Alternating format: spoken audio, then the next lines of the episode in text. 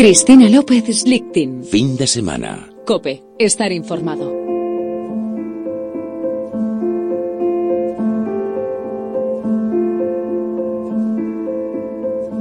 Poco salía al mercado un libro de la editorial Freshbook que tiene un título bien curioso. Se llama Ocho historias sin vergüenza. Y cuenta esas cosas que se dan tanto entre nosotros de jóvenes que son violentos, que se hacen delincuentes, de mujeres que se han visto envueltos en la droga, en la cleptomanía, en la criminalidad, incluso en el satanismo, y que consiguen salir adelante. Porque el libro articula ese concepto que llamamos resiliencia. ¿Por qué unas personas salen adelante con un infierno de situación y otras se vienen abajo. Bueno, pues eh, resulta que eh, la presentación de este libro, Ocho historias sin vergüenza, que ha tenido lugar en una cárcel, tenía de particular un cartel enorme con el rostro de su autor, el profesor José Miguel Cejas, mm, periodista, escritor, que estaba muerto. Eh, un libro póstumo ocurre con cierta frecuencia, pero que el autor esté a punto de presentarlo y fallezca es una circunstancia curiosa y, nos ha llamado la atención. El editor en Facebook de este libro es Miguel Ángel Blázquez. Muy buenos días. Eh, muy buenos días, Cristina. ¿Cómo te enteraste tú de lo que le había pasado al autor de tu libro? Pues, pues de la forma, diría, más inesperada, te puedes imaginar, un día en el que ya estábamos a punto de, de ir a la presentación, quedaban pocos días y nos estábamos intercambiando mails cuando de repente me llegó un mail de un amigo suyo en el que me decía, no sé si te habrá llegado la noticia de que falleció ayer por la tarde de un infarto, José Miguel.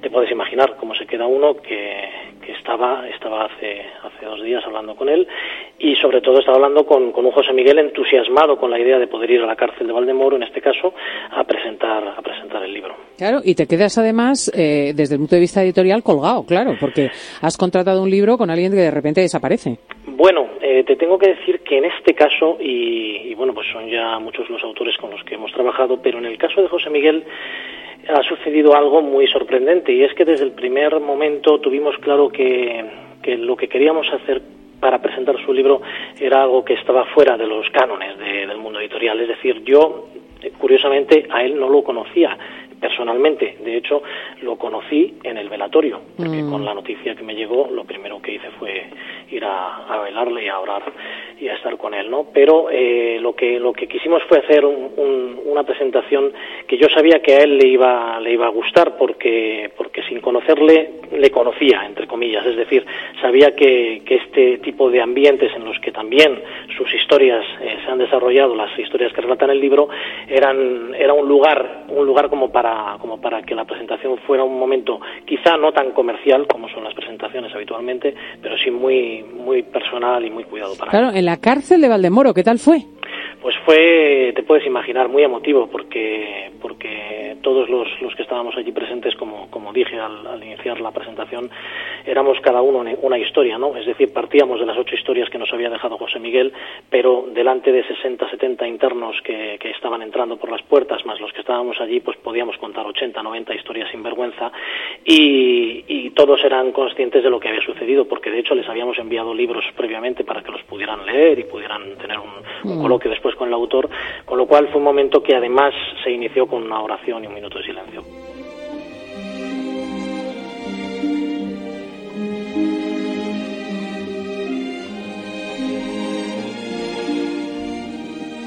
Es esta de la que hablamos, el autor de Ocho historias sin vergüenza de la editorial Freshbook, eh, una persona, José Miguel Cejas, bien peculiar.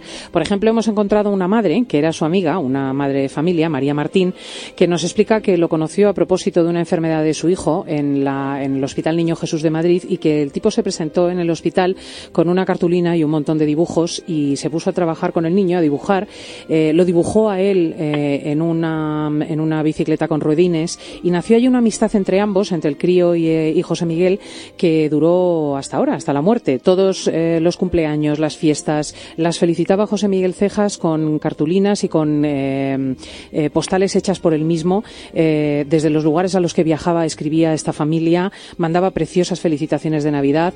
Era un tipo peculiar que merece la pena tener en cuenta y yo creo que hasta su muerte ha sido peculiar porque falleció dando clase, de tal modo que los alumnos de 14 años creyeron que estaba dormido. El primero que supo de esta muerte es su amigo Miguel Castelví, que lo es también mucho mío, el periodista Miguel Castelví, tantos años corresponsal de ABC en Roma, que fue quien recibió la llamada sobre lo que había ocurrido desde, desde un colegio. Buenos días, Miguel. Buenos días. ¿Qué pasó?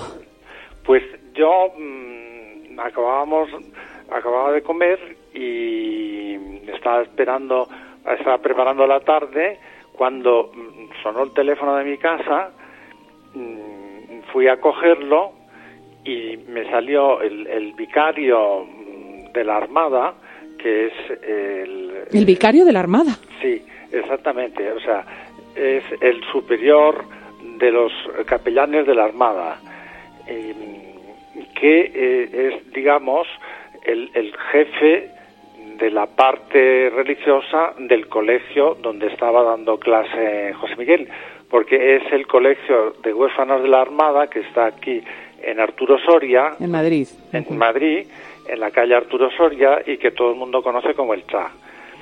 ¿Y él estaba allí dando clase? Él estaba dando clase, sí, estaba dando clase de catequesis a un grupo de chicos que se, y chicas que se preparaban a la confirmación y resulta que se había dejado el vídeo que les quería poner a los chicos sobre el noviazgo fue corriendo a su casa a buscarlo, volvió corriendo, llegó a la clase, se sentó mm, en la silla del profesor y, se quedó así, se quedó con la cabeza inclinada y los chicos pensaban que estaba durmiendo.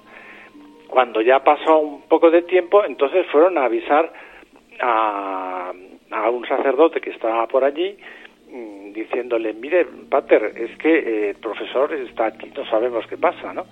Y entonces ya ah, vieron que lo que pasaba es que estaba muy mal, ¿no? Estaba muy mal. Entonces, pues inmediatamente pues llamaron al SAMUR y vinieron y empezaron a hacer la, todas las Las maniobras de reanimación. Exactamente. Y en ese momento más o menos cuando te llaman a ti, ¿no? Exacto, me llaman a mí y yo voy corriendo al colegio sabiendo, o sea, me había dicho don Javier, que es el nombre del vicario, que estaba muy mal. Hmm. Y bueno, pues, pues no, no se me ocurrió que podía ser una cosa tan grave, ¿no? Me estaba, él, me estaba esperando a la puerta, subimos a, al lado de la clase donde estaban reanimando, intentando reanimar a José Miguel, y allí el, equipo del SAMUR pues no te deja entrar, ¿no? Hmm y estaba, yo estaba esperando allá en el pasillo y entonces eh, sale la jefa, porque era una médico, y me dice, bueno, es que esto ya llevamos veintitantos minutos y, no tiene sentido. Digo, ¿cómo que no tiene sentido? Pues sí, es que ya es muy difícil que salga. Digo, bueno, entonces yo mm, dije, pues no pueden probar un poco más. claro. Porque dije, hombre, es, mi amigo, ¿no? Mm. Intenten ustedes un poco más. Y bueno, y siguieron. Claro que eh, eh, luego ya hablamos con otros médicos y tal, y al final pues ya se vio que no, era posible. Nos ha llamado esta historia sencilla de la realidad la atención porque nos llegó a través de sus alumnos la muerte de José Miguel Cejas. Eh, se acababa de publicar el libro que desde luego recomendamos porque también son historias fabulosas, entre otras de muchos jóvenes. Se llama Ocho historias sin vergüenza de la, de la editorial Freshbook y queríamos rescatarla porque así es la vida de muchos de nosotros y que un profesor, que un escritor eh, fallezca con un libro en, el horno y, y dando clase de tal modo que sus propios alumnos crean que se ha dormido, nos ha parecido de una belleza conmovedora como la vida misma. Vamos a escuchar a José Miguel Cejas en eh, un corte de sonido que hemos encontrado y de esta manera nos despedimos de Miguel Castelví y de Miguel Ángel Blázquez. Muchísimas gracias a los dos. Gracias a vosotros. Gracias a vosotros.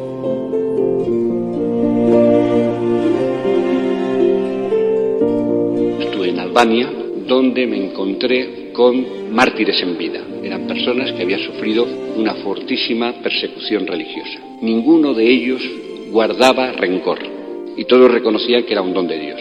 Me acuerdo de un señor que estaba allí en las montañas, un campesino, un hombre muy sencillo. Había estado 20 años después de soportar unas torturas indecibles. En ningún momento había sufrido rencor por sus torturadores y que seguía rezando por ellos. Eso es un don de Dios, es una misericordia de Dios.